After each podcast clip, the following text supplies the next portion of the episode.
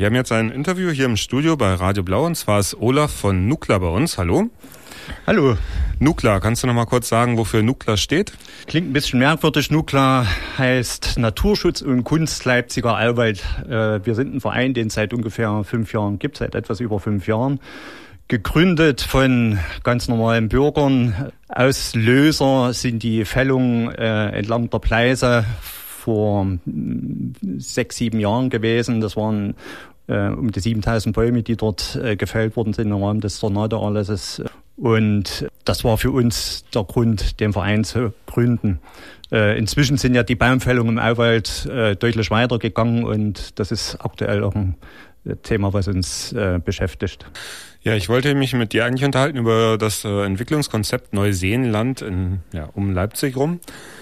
Dann haben wir uns gerade schon unterhalten und es führte eins zum anderen. Und im Endeffekt haben wir es jetzt ein bisschen umstrukturiert, dass es schwerpunktmäßig um den Kanal geht und halt um das Tourismuskonzept überhaupt, das Leipzig und Sachsen in dieser Umgebung hier hält. Vielleicht kannst du erstmal ein bisschen äh, was zu diesen Plänen, das sage ich jetzt mal in Anführungszeichen, zu diesem aus, geplanten Ausbau des äh, Elster-Saale-Kanals, des Heinrich-Heine-Kanals sagen. Genau, was ist dann jetzt angedacht? Ja, wie kommen wir überhaupt dazu, uns äh, damit zu befassen, wenn wir uns eigentlich um den Auwald kümmern wollen, was unser primäres Ziel ist. Aber Auwald ist äh, halt nicht bloß ein grüner Wald, was viele Leipziger leider nicht wissen. Auwald ist abhängig vom Wasser, von dem Wasserdargebot und äh, von schwankenden Wasserständen und zwar nicht um 30 Zentimeter oder 50 Zentimeter, was wir aktuell haben, sondern um 9 Meter. Und diese Situation, die gibt es seit nunmehr über 70 Jahren nicht mehr.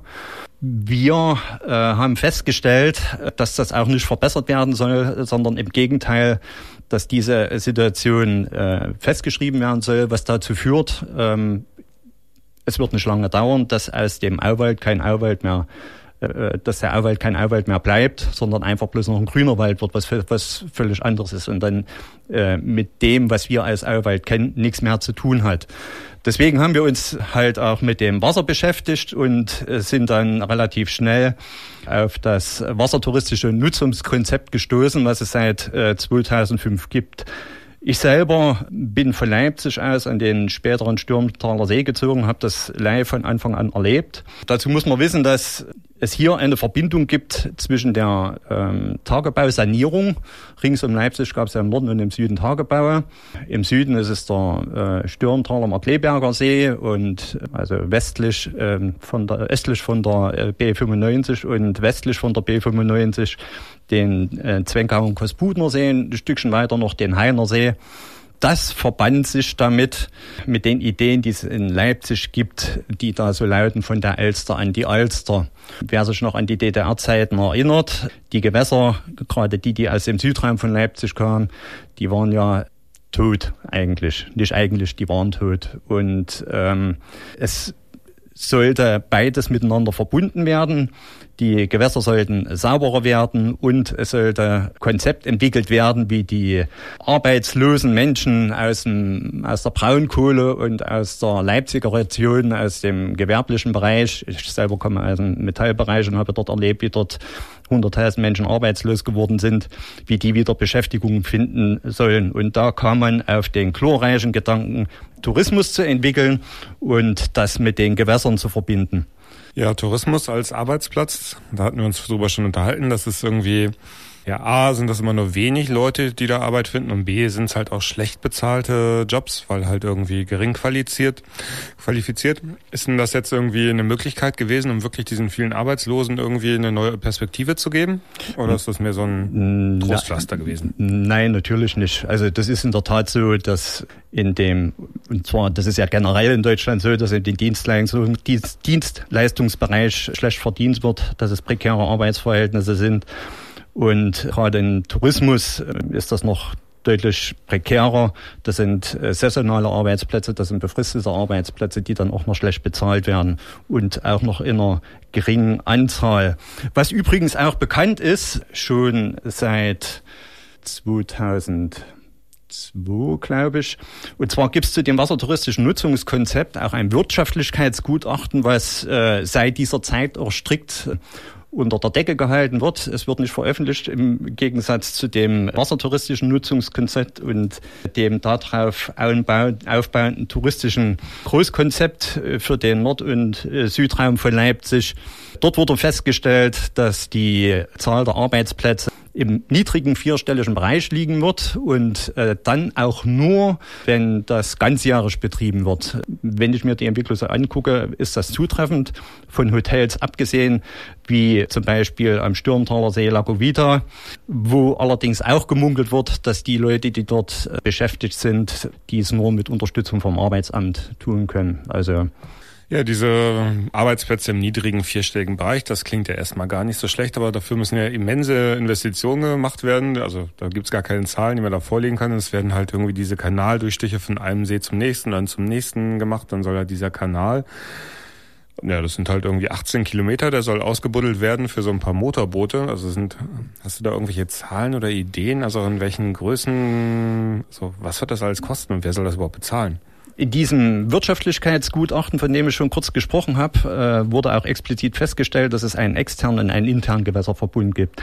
Der interne Gewässerverbund, das sind die äh, Tagebauseen, im, allerdings auch bloß die im Süden von Leipzig, die über den Auwald miteinander verbunden werden müssen. Die Diskussion zum Floßgraben, die äh, dürften allgemein bekannt sein. Das ist ein Schlüsselkurs äh, zur Verbindung äh, der Seen. Aktuell läuft ein Plangenehmigungsverfahren, um die um den Markleberger und Stürmtaler See an die Pleise anzubinden. Das ist der interne Gewässerverbund. Intern deswegen, weil die Gewässer viel zu flach sind um mit normalen Sportbooten dort äh, drauf fahren zu können. Das ist im Leipziger Raum halt so. Äh, aus dem Grund wurde auch das sogenannte Leipzig-Boot entwickelt mit einem flachen Tiefgang. Und dieser interne Gewässerverbund sollte an das europäische oder soll an das europäische, das ist ja ähm, tatsächlich in Planung, an das europäische Wasserstraßennetz angebunden werden, um Motorboote aus dem Hamburger Raum, aus dem Berliner Raum, aus dem Ruhrgebiet äh, und äh, sonst woher nach Leipzig zu holen, weil das geht letztlich um Tourismus. Tourismus ist immer was, was von außerhalb kommt. Es geht darum, dass das Geld, was von außerhalb kommt, hierher geholt werden soll. Und dieses ist dann der ähm, externe Gewässerverbund und hierfür muss der Elster-Saale-Kanal gebaut werden fertig gebaut werden. Elster-Saale-Kanal ist ähm, begonnen worden. Die Idee stammt noch von Karl Heine, als im Leipziger Westen die Industrie entwickelt wurde, als dort schon begonnen wurde, den Auwald äh, niederzureißen und Häuser und Industrie dort zu bauen. Über den Elster-Saale-Kanal sollten dann die im Leipziger Westen produzierten Güter äh, auf das europäische Wasserstraßennetz äh, transportiert werden. Dazwischen kam die Entwicklung der Eisenbahn. Aus dem Grund äh, wurde der Elstersaale-Kanal nicht fertig gebaut. Es ist im Übrigen in Deutschland so, dass nur aus wirtschaftlichen Gründen äh, Wasserstraßen gebaut werden. Und für viele, die es wahrscheinlich nicht wissen, Wasserstraßen äh, sind tatsächlich Straßen, wie wir sie vom Land kennen. Sie dienen den Transport von Personen und Gütern mehr nicht. Und Tourismus äh, gehört explizit nicht dazu.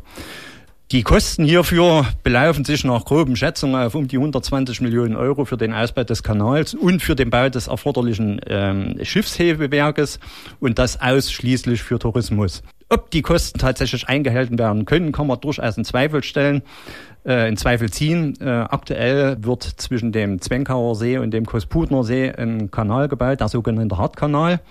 Dort ist jahrelang äh, die Rede gewesen von einem Kostenrahmen, der sich um die 10 Millionen Euro bewegte. Ähm, dieser Kanal führt allerdings über Kippengelände. Das war vorher bekannt. Also nichts ist so bekannt wie die äh, Geologie in den äh, Tagebauen und in dem umliegenden Gebiet. Also jeder wusste, dass dort eine Kippe ist.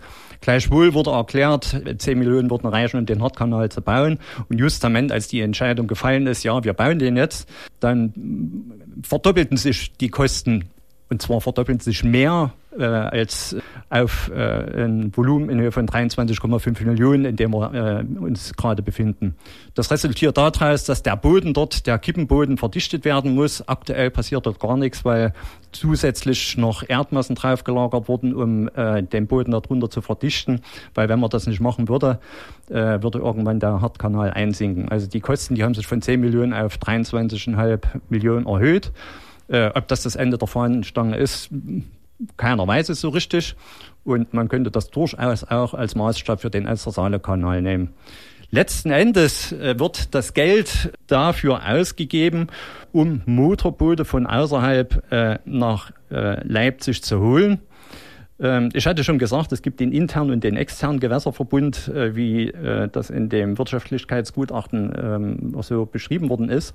Und das hat zur Folge, dass die von außerhalb geholten Motorboote, die dann angeblich das viele Geld auch mitbringen, für das sich das alles rechnen soll, im Lindenauer Hafen anlegen müssen. Dort müssen die Bootseigner auf ein fremdes, auf das sogenannte Leipzig-Boot umsteigen, müssen durch die Leipziger Gewässer zu den jeweiligen Seen fahren, dort wiederum in ein anderes Boot mit einem größeren äh, Tiefgang umsteigen und letztlich das ganze Retour machen. Ich glaube nicht, dass das besonders sinnvoll ist. Ja, das klingt erstmal ein bisschen unsinnig, vor allen Dingen, wenn die Leute eh nicht mit ihrem eigenen Boot irgendwie auf die Seen kommen, dann können sie auch genauso den Halle oder Merseburg anlegen und sich da in Zug setzen. Also dafür jetzt 120 Millionen, um dann halt 1000 Arbeitsplätze zu schaffen, das äh, habe jetzt keinen Taschenrechner hier, aber das sind äh, sehr hoch subventionierte Arbeitsplätze, sage ich mal. Das ist jetzt auch kein Massentourismus, also mit so einer Yacht irgendwie durch äh, Europa zu gondeln, das können sich wirklich nur wenige leisten. Also das ist schon ein teures Hobby. Na gut, äh, wer plant denn dieses Ganze? Ist das eine Behörde? Ist das irgendwie aus privater Hand oder wer denkt sich diese tolle Sache aus? Es gibt seit 2005, glaube ich, äh, diese sogenannte Steuerungsgruppe Leipziger Neuseeland. Wie gesagt, ich interessiere mich schon von Beginn an dafür, weil ich halt da draußen wohne und das äh, von Beginn an äh, miterlebt habe und habe meine Rechte als Bürger mal wahrgenommen, ähm, die mir die sächsische Gemeindeordnung zubilligt und wollte die Unterlagen, die diese Behörde erstellt hat, die äh, Protokolle zu den Beratungen und so weiter, einsehen und habe an die Behörde geschrieben. Das war damals noch der Vorsitzende der Landrat Gei. Heute ist es Landrat Kreischen und habe dort eine ziemlich nichtssagende Antwort bekommen, die gedruckt war auf einem Briefbogen, der den Anschein einer Behörde erweckte. Tatsache ist allerdings, dass es für diese Steuerungsgruppe Leipziger Neuenseenland äh, überhaupt keine rechtliche Grundlage gibt. Es gibt kein Gesetz, es gibt keine Vereinbarung, es gibt gar nichts. Es gibt ein paar alte Herren, die dort zusammensitzen und sich Gedanken über meine Zukunft machen und nicht bloß über meine, sondern über äh, die von ähm, zukünftig 700.000 Leipzigern und die, die im Umfeld, im Umland wohnen, das sind also eine Million Menschen. Und das machen die auf Grundlage, beziehungsweise auf keiner Grundlage, auf keiner rechtlichen Grundlage.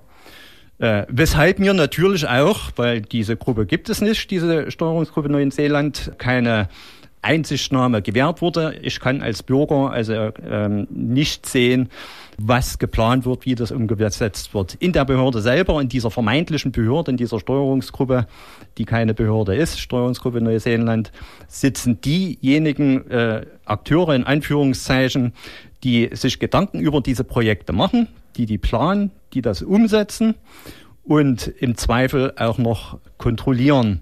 Äh, da muss man kein Jurist sein, um festzustellen, ähm, dass das nicht möglich ist. Also ähm, wir leben hier in einem Land, ähm, in einem Rechtsstaat, wo Exekutive, Legislative noch getrennt sind. Hier ist alles in einer Hand vereint, geht schnell, kennen wir aus China. Das sind die Zustände, die wir hier haben. Daneben gibt's noch den Grünen Ring Leipzig. Für den gibt es wenigstens einen Vertrag, aber der bezieht sich eigentlich nur auf das Einwerben von Fördermitteln. Die sind da drin involviert. Es gibt das Kommunale Forum Südraum Leipzig, äh, die äh, dort mit zu reden haben. Letztlich, ähm, wenn man sich die Person anguckt, und den regionalen Planungsverband Westsachsen, äh, den habe ich auch noch vergessen. Wenn man sich die Person dort anguckt, es sind ein Dutzend Leute, die in verschiedenen Gremien zusammensitzen und äh, es sind immer dieselben und einer äh, demokratischen Kontrolle unterliegen sie nicht. Ja, das klingt ja irgendwie schon ein bisschen besorgniserregend, weil das ist ja eine riesige Fläche, die da halt irgendwie umgestaltet wird und irgendwie riesige Geldbeträge, die da irgendwie für gebraucht werden. Ich würde das jetzt aber trotzdem erstmal so weit lassen wollen, weil das war jetzt schon eine Viertelstunde und das ist ja eigentlich auch quasi nur als Einstieg gedacht gewesen dazu. Also da wird sicherlich dann nochmal ein Folgeinterview kommen, wo es dann halt um die Gestaltung des äh, Leipziger Neuseenlands geht. Aber das, das machen wir dann ein andermal. Dann gibt recht herzlichen Dank an Olaf von Nuklan